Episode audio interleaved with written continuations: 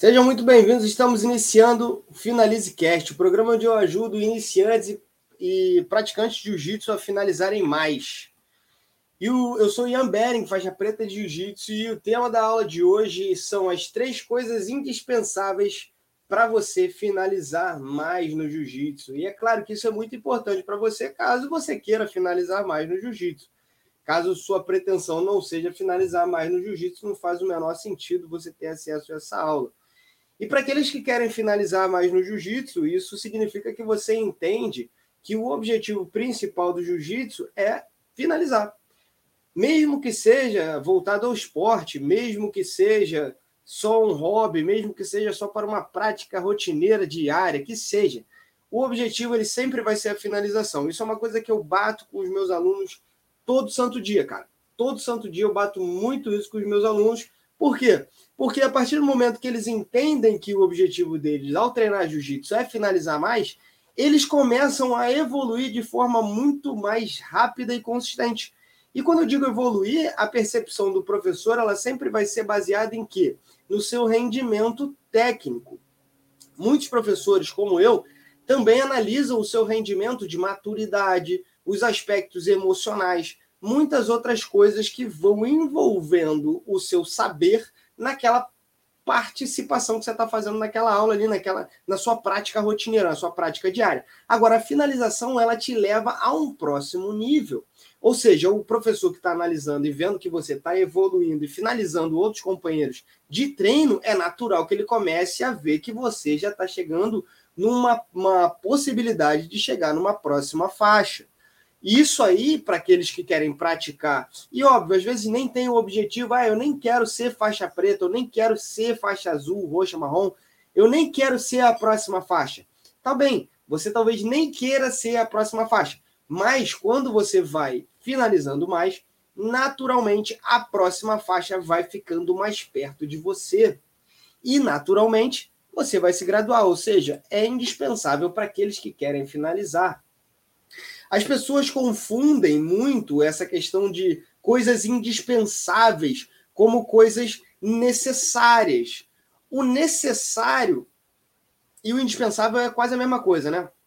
Com certeza. Mas o necessário, assim, é uma coisa que é o ar. Né? O ar é necessário. Se você não respirar, você morre.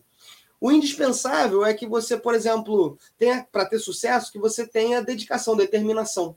Né? É indispensável. Se você não tiver determinação, você não vai ter sucesso. Mas você não vai morrer, porque você está respirando, você bebe água. Então, assim, são, são coisas similares, mas não são iguais. E as três coisas que são indispensáveis, eu vou começar uma a uma, tá, gente? A mapear uma a uma para você. A primeira coisa indispensável é o planejamento. Tá? O planejamento ele é indispensável se você quer finalizar mais no jiu-jitsu. E as pessoas confundem muito o planejar com pensar no que vai ser feito, né? Pô, ah, mas professor, eu penso nas coisas que eu vou fazer e eu já planejo meus treinos, eu já tenho um jogo. Olha, planejar é diferente de já ter um jogo, planejar é diferente de pensar no que vai fazer. Planejar é diferente, cara. Quando você planeja, você não tem um jogo, você tem uma versatilidade, um volume muito maior de jogo, porque você cria alternativas baseado nas possibilidades. Então, quando eu planejo algo para minha vida, por exemplo, eu vou casar, eu vou casar, eu tenho que ter onde morar. Então, eu já começo a planejar, pô, tem que ser onde eu consiga pagar as contas. E eu e minha mulher, a gente consegue pagar essas contas juntos? A gente vai pagar separado? Vamos começar a planejar as coisas. Mas e se um dia acontecer um problema e tiver que ficar tudo nas minhas costas, ou tiver que ficar tudo nas costas dela? Vai dar para seguir? Ou seja, planejamento. A gente não mensura só quais são as situações que vão dar certo. A gente começa a ver também as possibilidades e as taxas das coisas darem errado. E isso é, pô, isso é muito comum, cara. É muito mais provável que as coisas deem errado do que que as coisas deem certo. Isso é um fato, um evidente fato da vida. Afinal de contas, se você acha que tudo vai dar certo na tua vida, você vive no mundo do conto de fadas. Isso, pô, você precisa se dar conta. Acredito que meus seguidores aqui, 99% não vivem no mundo do conto de fadas, até porque a grande maioria é pai de família, já sabe quais são os problemas, os percalços que a vida realmente traz.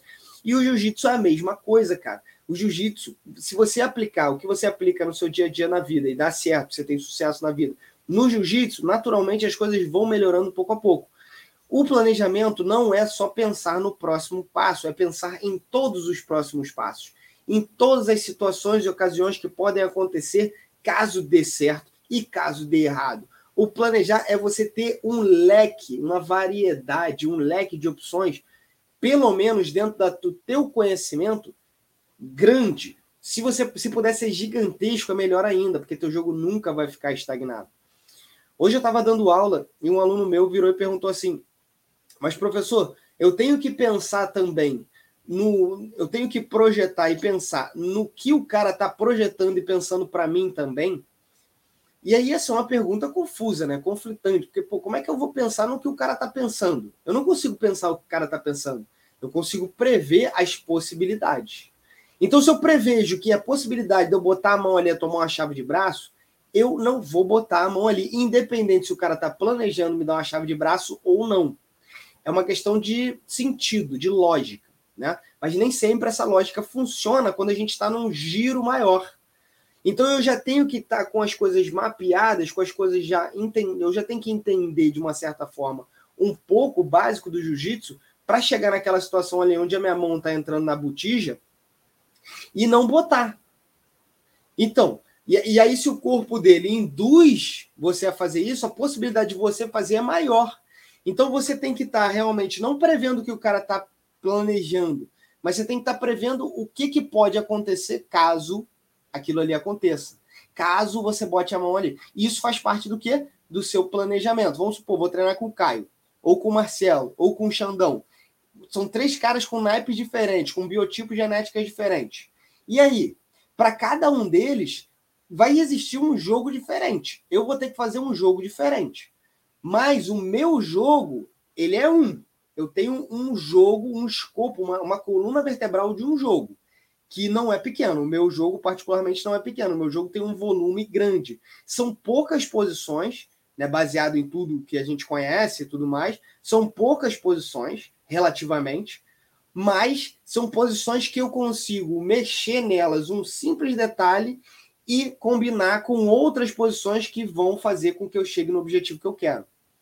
E pode até parecer um pouco confuso, e realmente não é a coisa mais simples do mundo, mas assim, quando você começa a praticar, produzir, a praticar isso diariamente, com certeza você vai começar a enxergar dessa forma. Fica claro? Então, o planejamento é o primeiro ponto indispensável que você precisa ter para finalizar mais. Planejar. E outra, é o primeiro ponto indispensável que você precisa para ter uma vida com mais êxitos do que fracassos. É o planejamento. Pô, mas Ian, calma aí. Deixa eu fazer uma pergunta. Pois não, faça sua pergunta, meu querido amigo. A pergunta é a seguinte: para que, que adianta eu planejar se eu sei que aquilo, que aquilo ali pode dar errado? É exatamente por isso que você precisa planejar. Porque se você sabe que aquilo ali vai dar errado, você tem que planejar alternativas para solucionar os problemas, para solucionar os dar errado da vida. Certo? Ô Joaquim aí, parabéns, filhão, pelo seu campeonato. Você ganhou lá o campeonato, finalizando todas as lutas. Parabéns, filho. Fiquei muito orgulhoso de você, tá? Você tá muito orgulhoso mesmo, de verdade. Então, quando a gente planeja em cima das, das possíveis fracassos que vão acontecer, as coisas funcionam melhor. Funciona melhor, velho. Porque você já vê, pô, eu vou sair na rua hoje, vai chover, leva o casaco, capa de chuva. Pô, mas e se não chover? Pô, se não chover, não choveu, bota o casaco no carro e tá tranquilo. Mas e se chover, meu irmão? Tu quer sair molhado? Pô, velho, bota o casaco, bota a capa de chuva, bota o guarda-chuva. Mãe, cara, mãe é fantástica em planejar e prever poss possibilidades que vão acontecer de negativo para tua vida, né? Filho, leva o casaco que vai esfriar. Porra, vai nada, mãe. Pô, passa mó frio a noite inteira. Imagina se tua mãe tivesse ali, a mãe de muitos deve ser viva ainda, a minha, graças a Deus, é viva, as que não for, meus, meus sentimentos. Mas imagina tua mãe dentro do tatame olhando falando, filha, ele vai querer pegar teu braço, defende o braço, bota o cotovelo colado na costela. Meu irmão, se tu não seguisse, velho, ia dar errado. Tu ia tomar a chave de braço. Aqui, deixa eu ler um pouquinho os comentários. Ó, o Caio. Eu tenho aplicado e tem funcionado muito.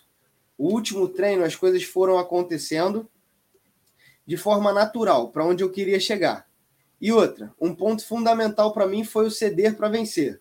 O Caião participou de um evento do Finalize Presencial, um casca grossa, faixa branca, e, cara, muito bom, muito habilidoso, estudioso. E a gente vê, o cara é estudioso, velho, é diferente, dá, dá certo mais rápido.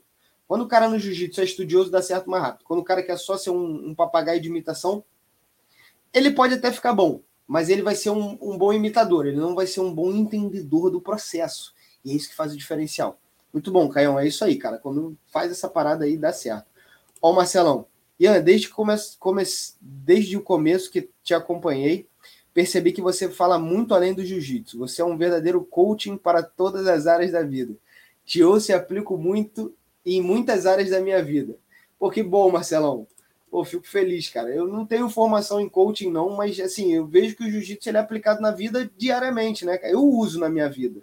Eu uso na minha vida direto, com meus filhos, com minha esposa, com meu pai, que é faixa coral, minha mãe, vó, avô, todo mundo, velho.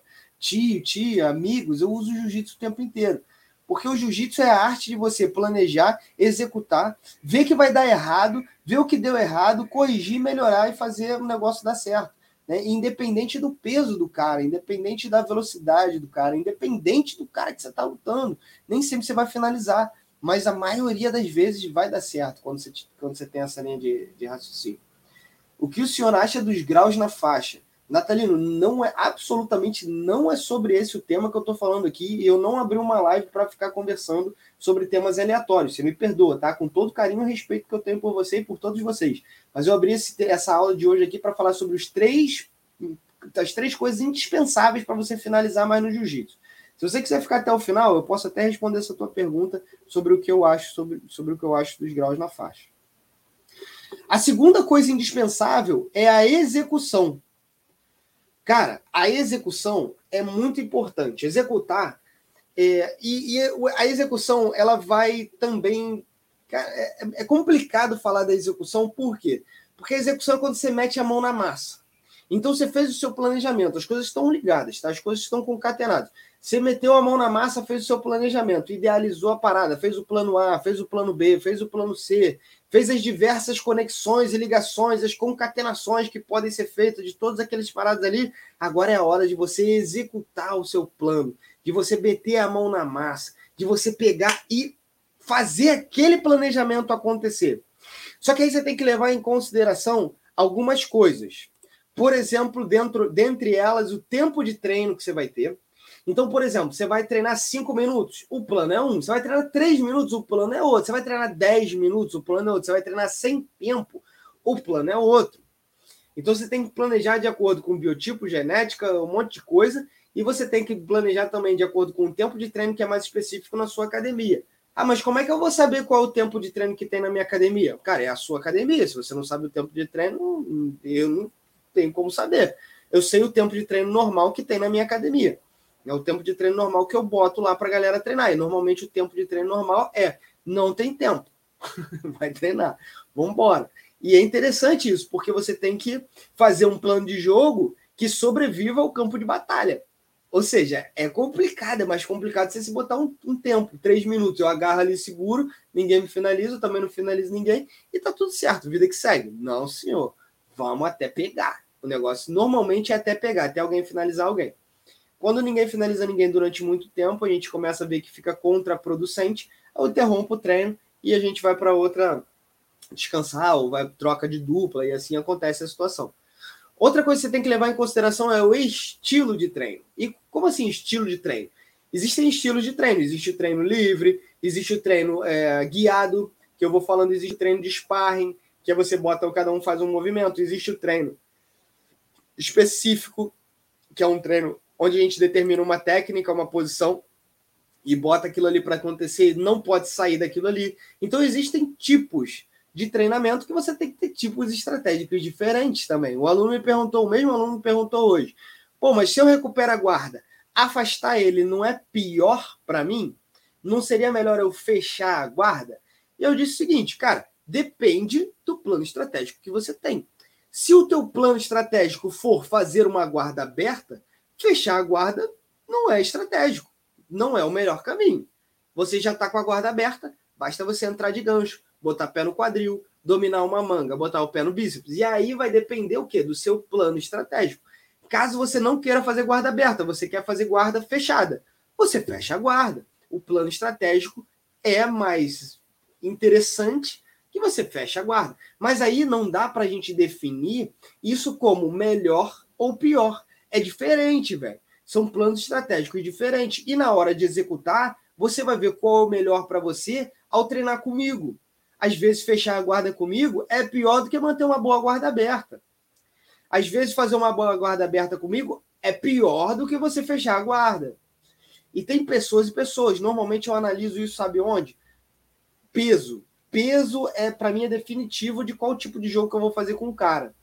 Se o cara é mais leve, ele normalmente é mais rápido. Ou eu faço uma guarda aberta segurando calça e gola, e aí eu boto Dela Riva, boto guarda-aranha, ou fecho a guarda, para ele não acelerar muito. E como não é tão forte, eu travo mais, entro com a mão na gola, vou apertando ali e tem um caminho estratégico melhor. Se o cara é mais pesadão, eu não fecho guarda. Não fecho. Eu, eu, cara, eu aprendi a não fechar guarda, eu, magrinho. Já fui mais magro, hoje em dia estou um pouquinho menos magro, mas eu, mais magro, perna fina, eu aprendi a não fechar guarda com pesadão. Por quê? Porque o cara empurra, enfia às vezes o cotovelo na tua coxa, abre tua guarda de qualquer jeito, abraça tuas pernas, abaixa o peso e já era. E também não faça uma guarda aberta solta sem objetivo. Na hora da execução, isso tudo está planejado. O que, que eu faço? Eu boto pé no bíceps, guarda-aranha, pé no quadril, afundo o pé no quadril, puxo o gole e manga. Faço o cara ficar quadril longe, cabeça perto, ou perto, ou dois braços dominados. Isso vai fazer o quê? Isso vai fazer com que ele não amasse o meu jogo, não abafe o meu jogo. Então, isso me mantém com mais controle. Me faz ter mais possibilidade de raspar e finalizar o cara. Isso é muito interessante para quem é mais leve e para quem é pesado também. Não se deixe dominar por um cara com perna comprida no, no pé no teu bíceps. Apela para ele tentar fechar a guarda. E aí você abre a guarda e já vai passando, matando, abraçando as pernas dele. Uma outra coisa que você precisa entender no teu treino na hora de executar é o seguinte: você não pode ser o que eu chamo de bad, eu apelidei de bad. O bad não é o cara malvado, é o barco à deriva. Barco à deriva, ele vai para onde a maré leva. Ele vai para onde o vento leva. O, o, o, barco à deriva é o sambista que samba conforme a música. Você está tocando uma música de samba, ele, ele, dança, ele samba. Você está tocando jazz, ele vai ter que dançar jazz. Porra, meu irmão, o cara ele tem que saber dançar, velho. O barco ele vai conforme a maré, não sabe para onde é que vai, vai vai. Se você entra estilo bad para treinar jiu-jitsu, você vai ser usado. e por mais que isso pegue mal, vai ser usado, velho. Vai ser usado, vai ser amassado, vai virar saco de pancada. Aí não vai, aí o cara vai entrar com o na barriga, aí o cara tira, aí o cara faz isso, aí o cara te finaliza, o cara te leva para onde ele quer, aí tu vai, aí quando tu vê, tu caiu. Ou seja, cara, tu tá ali, porra, passageiro da agonia, né? Como diz o Rhodes, passageiro da agonia. Então, pô, tu, não quero que você seja um passageiro da agonia, eu quero que você seja um cara que entra para executar o seu plano. Então, você não pode entrar sem executar o seu plano. E, cara, é difícil, é, mas é melhor do que você entrar barco à deriva. E a última coisa, o último aspecto do, da execução que você precisa prestar atenção é o tal do autoconhecimento. Você precisa se conhecer, você precisa conhecer seus limites, cara. Você precisa saber quando você está cansado, porque você não pode dar mais. Então você tem que diminuir, tomar um gole d'água. Você precisa saber que você tem mais gás para ir. E aí você vai, acelera. Obrigado, Matheus. Forte abraço. Então é isso aí. Você precisa entender quem é você ali naquele treinamento. E não é só quem é você de ah, eu sou bom em fazer guarda, eu sou bom em passar guarda. Não, você precisa entender outros aspectos do, da sua rotina. Hoje foi um dia estressante pra caceta pra mim. Porra, eu não vou dar meu máximo, velho. Eu vou me machucar, eu tô desconcentrado. Mas eu não deixo de treinar. Eu vou treinar com estresse mesmo, eu vou treinar cansado mesmo, eu vou treinar com dor mesmo. Eu vou lá nem que seja para ficar sentado e vendo, e aprendendo, e ajudando outras pessoas a evoluir, porque isso me faz amadurecer mais também. Então, tudo isso faz parte do seu planejamento na hora da execução. E o terceiro aspecto, porra, ou seja, só benefício, né, velho? Tu não vê uma coisa de ruim. Onde é que as pessoas erram no executar? Eles planejam, tá? eles planejam um monte de coisa, E na hora de executar, sabe o que eles fazem? Nada do que eles planejaram. Cara, eu vejo isso com os meus alunos dia, dia a dia, diariamente. O cara planeja um jogo maneirão. Chega na hora de executar, o cara faz tudo diferente. Aí eu olho e falo, meu irmão, o que é que houve? Aconteceu algum problema? Tá tudo bem contigo? Porque tu planejou um jogo maneiro, alucinante. Aí na hora de executar, tu vai vir um barca deriva. Pô, cara, qual é a tua? Boa, Alex, tamo junto. Qual é a tua, meu irmão? Bora, executa, acredita. Acredita no que tu planejou e executa. Sabe por quê? Porque só assim você vai conseguir alcançar o terceiro elemento indispensável para finalizar mais gente, que é a análise. Se você não analisa os, as evidências, os fatos, dificilmente impossível você conseguir melhorar o seu planejamento. Só que se você não executa o que você planejou, ou tenta, você não vai conseguir analisar de forma fidedigna, ou seja, de forma real. Faz sentido essa parada? Faz sentido essa parada para vocês? Então, analisar é o terceiro elemento que te leva que é indispensável para te levar para onde? Para o caminho da finalização, no jiu-jitsu e na vida. Porque se eu botei lá um plano para o ano, aí eu vou e executo o meu ano, que eu planejei. Quando eu analiso no final do ano, para o ano seguinte, meu irmão, eu tô redondinho. O próximo ano eu vou planejar tudo que eu vou executar mais justo ainda, mais sentido ainda, que eu realmente vou executar, não coisas da minha cabeça. Coisas que eu planejei do ano passado, em setembro, velho. Eu olhei e falei, cara, deu tudo errado. assim, autocrítica é forte, né? Deu tudo errado. Não deu tudo errado, deu muito certo. Mas várias coisas que deram errado no sentido de não atingir o ponto que eu queria. Então eu já planejei para esse ano em setembro do ano passado. Eu já tinha começado a planejar para esse ano no jiu-jitsu. Na minha vida não, na minha vida em dezembro, na virada do ano. Ser registrado por escrito, sim. Por quê? É, o Natalino fez uma pergunta. Ai, mordi minha boca. O Natalino fez uma pergunta interessante aqui, ó. Esse método você orienta a ser registrado por escrito, não é? Sim. Por quê, cara? Por que razão?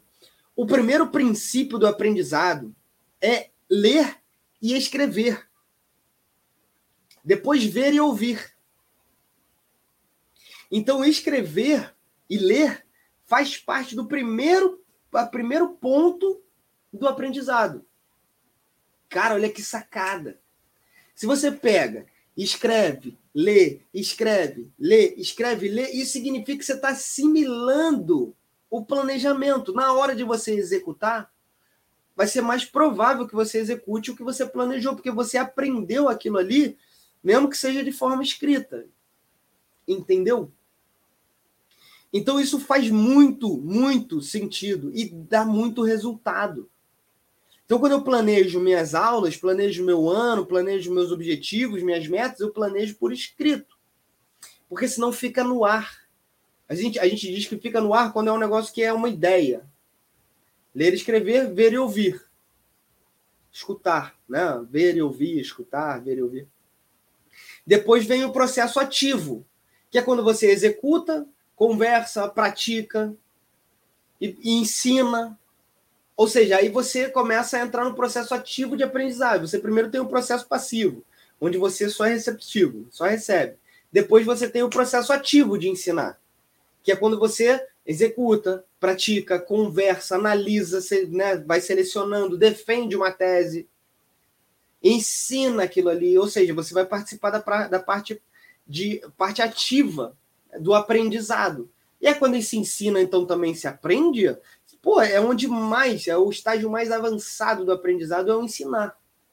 Por isso você vê, normalmente as pessoas que estudam para ensinar assimilam coisas que quem só pratica não assimila. Por isso que eu venho aqui para ensinar uma cacetada, um universo de coisas que não termina. Porque eu estudo, pratico, executo, planejo, venho, estudo, analiso, seleciono, escuto, estudo, pratico, estudo, ensino, e o dia inteiro, o tempo inteiro. Então a gente tem muita coisa. A gente assimila com uma facilidade muito maior.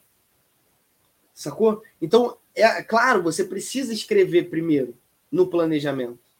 Mas executar é parte prática, é parte física. Então também cabe o que é a prática do exercício, posição de jiu-jitsu, concatenado com o objetivo.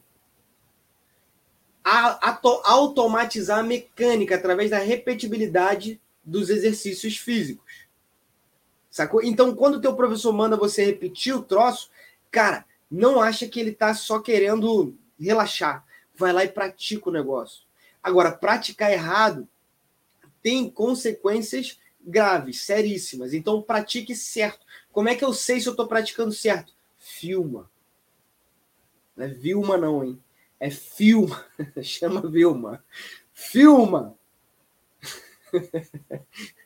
Meu sogro um dia, meu sogro é, gaúcho, né? Galdério, bah, mas um baita do Galdério. E aí um dia ele virou, Ian, Vilma! Quem, quem tá? Quem Vilma? É filma! Tava mandando eu filmar o troço. Caraca, a gente riu muito aquele dia, velho. Então não Vilma, não, filma. Filma o troço. Filma. E se o teu professor não te ajuda a entender e a fazer melhor, filma, velho. E manda para mim. Eu te ajudo, irmão. Manda no meu inbox, no meu direct manda para mim. Ou então troca uma ideia com o professor, fala, professor, me ajuda aqui, o que, que eu estou fazendo errado? Eu filmei aqui, ó. Vai lá, vê se ele vai te ajudar. Se ele não te ajudar, manda para mim. Beleza? Então é isso. Você planejou, você executou, você analisou. Analisa o quê? Cara, quais são os aspectos da análise? Os aspectos de importância da análise, cara, são vitais, velho. Você nunca vai melhorar se você não analisar. Depois que você Hein, Natalino, agora é o seguinte, ó, presta atenção nessa, nessa mãe, esse é segredo de Estado, velho. Nem, porra. Mas eu vou contar. Vou contar que tem pouca gente aqui e o segredo não vai expandir tanto.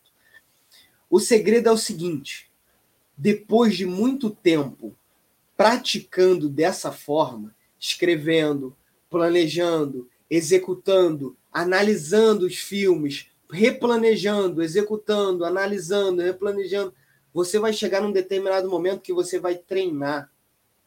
E durante o rola, você vai perceber e você vai conseguir analisar durante o rola o que está dando errado e o que você pode fazer para melhorar.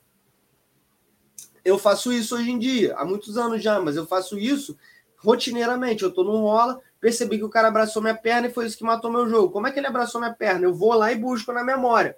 Pô, ele abraçou minha perna porque eu não botei o pé direito no bíceps dele. Ah, então na próxima vez eu boto meu pé direito no bíceps dele. Não abraça mais minha perna. Ou seja, eu mudo o jogo, ganho meia por cima, ganho meia por baixo, eu mudo o jogo. Mas você não pode se basear nisso e achar que isso vai se tornar uma realidade para você no estalar de dedos. Você precisa passar pelos estágios da aprendizagem. Já ouviu falar do triângulo das competências? O triângulo das competências é o seguinte: primeiro estágio do triângulo das competências é quando você é incompetente, inconsciente, você nem sabe que não sabe. E para muitos que me acompanham, esse é o estágio que vocês estão no jiu-jitsu e no processo do finalizador no jiu-jitsu. O segundo estágio é o incompetente consciente, é aquele que já sabe que não sabe.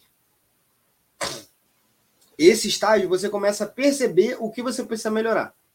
E alguns de vocês, e talvez até muitos de vocês que tanto me acompanham, já estejam nesse estágio. Incompetente por quê? Porque você não consegue fazer direito aí no troço. Você ainda não masterizou o negócio. Mas você está no caminho.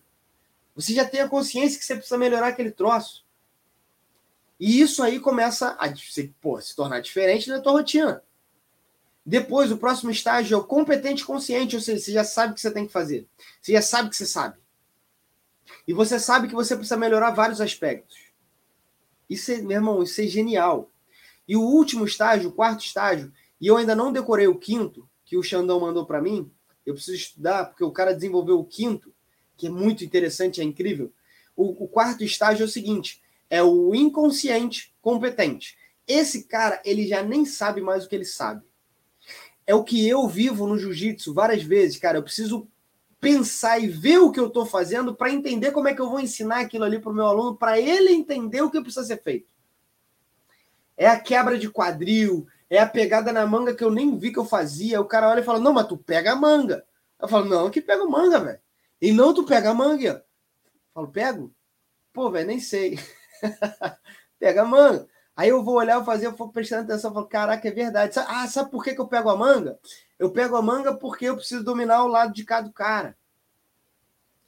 E aí, por isso, eu pego a manga. Então, você, ou seja, você nem sabe mais o que você sabe, você só vai lá e faz, executa. Entende? E o último estágio eu não lembro, né? Que agora tem um quinto que o cara desenvolveu lá, muito bom. Mas é quando você já sabe até o que você não sabe, alguma coisa assim, é quando você sabe ensinar a parada, que eu acho que é esse estágio que a gente vai chegando conforme o tempo quando você está dando aula. Então vocês têm que passar por todos esses estágios, cara. Eu preciso passar por isso, por exemplo, no empreendedorismo, no marketing digital. Eu estou passando por todos esses estágios. Então, assim, a gente precisa passar por esses estágios em qualquer coisa que a gente vai começar a fazer, andar de bicicleta. Se você vai andar, começar a andar de bicicleta, nunca andou de bicicleta, cara, você vai passar por todos esses estágios. Andar de skate, você vai passar por todos esses estágios. Nadar, correr, velho vai passar por todos esses estágios. Planejamento, análise, planejamento, execução e análise. Você precisa passar pelos estágios do aprendizado, pelos estágios do desenvolvimento das competências em cada um desses processos, do planejamento, da execução e da análise. Se não, se não fizer o que acontece? Nada. O mesmo banco, a mesma praça, as mesmas flores, o mesmo jardim, tu vai ficar no mesmo lugar. Não é isso que eu quero para você, não é isso que eu quero para mim.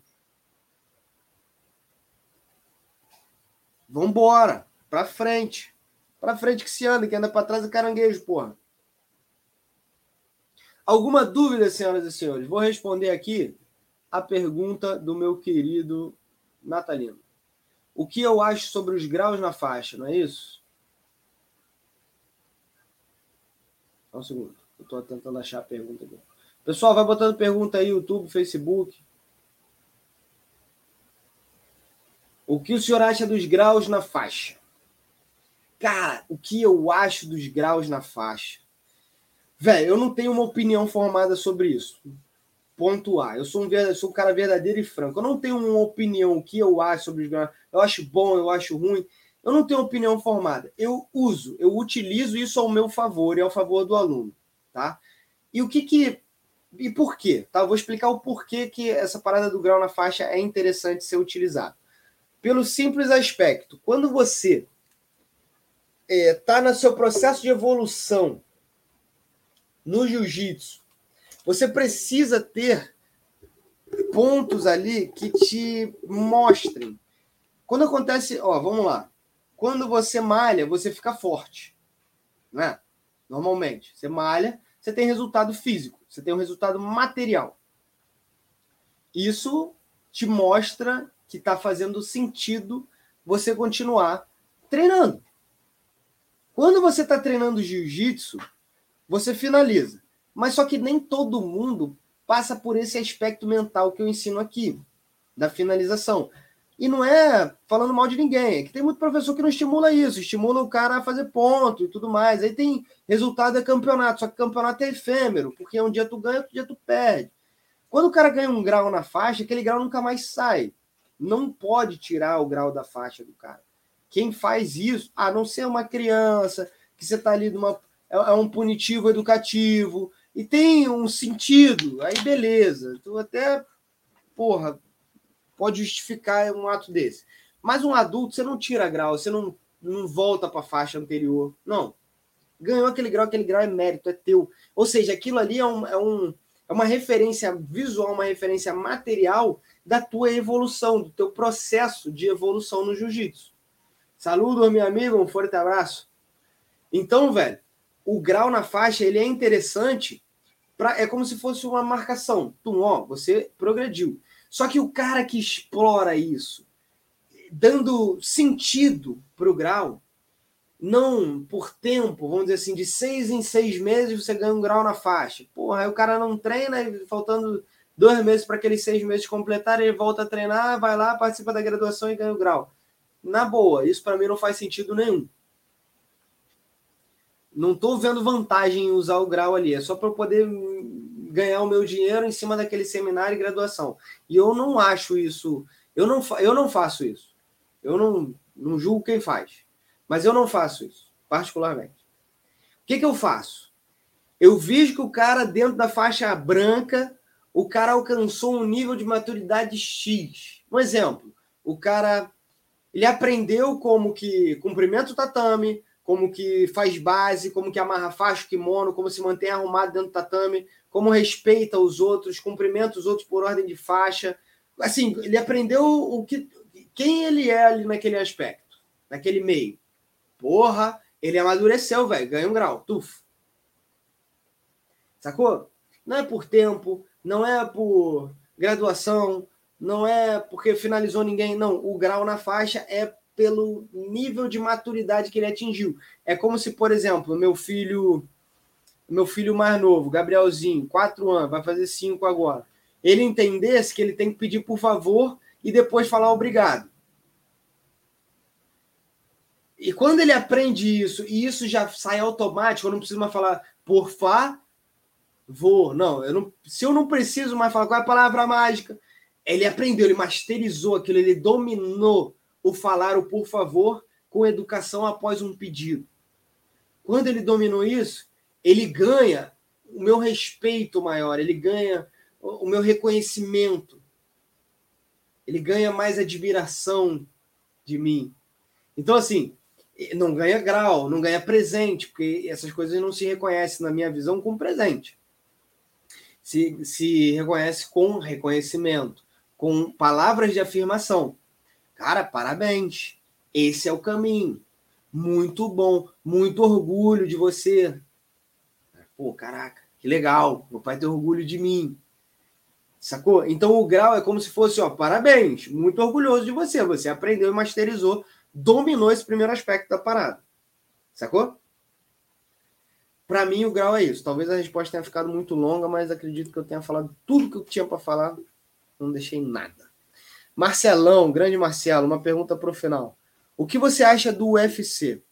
Quando foi criado, valia tudo. Depois que o campeonato ficou famoso, mudaram as regras para prejudicar o jiu-jitsu. Você treina alguém para o MMA? Pô, Marcelão, eu não, eu não afirmaria, eu não, não daria uma afirmativa tão dura assim como para prejudicar o jiu-jitsu. Tá? Eu não Afirmaria, tá certo? É.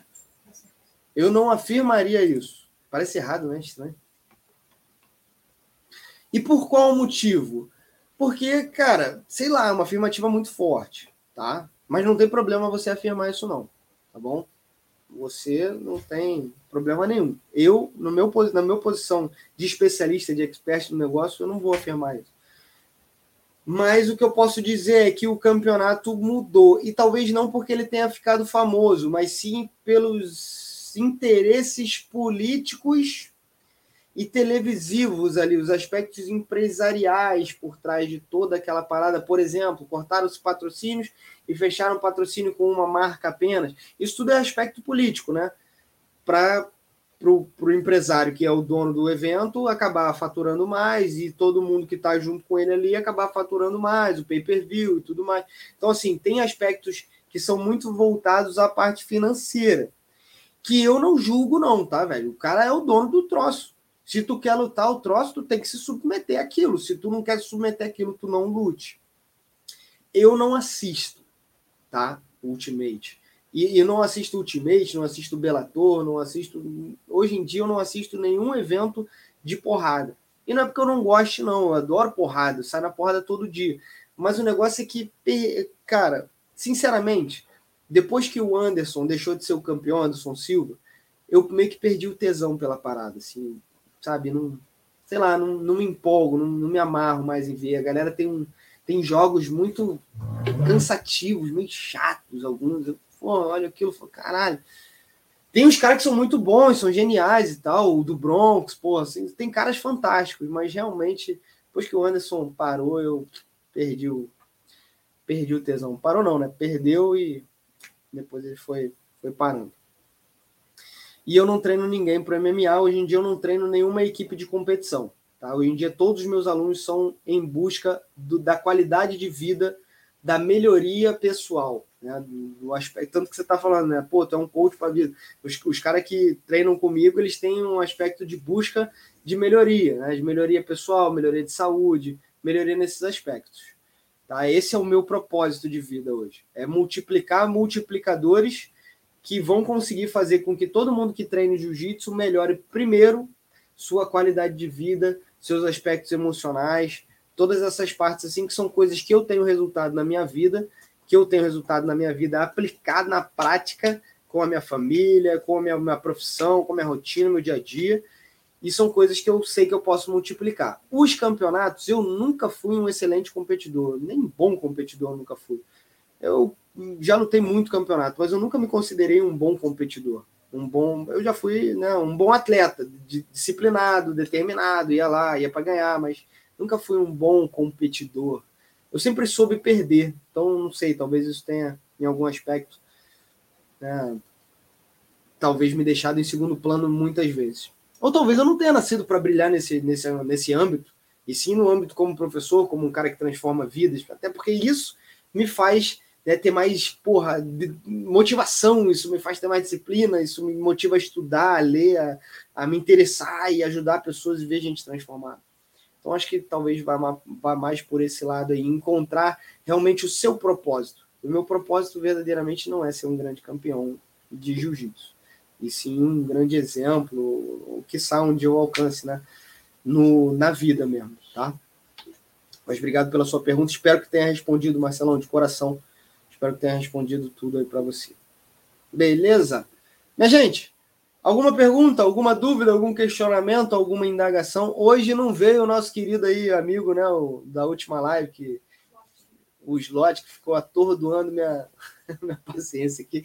Rapaz, não apareceu no Facebook, mas ele me xingou de um monte de nome, cara. Que cara louco, doido.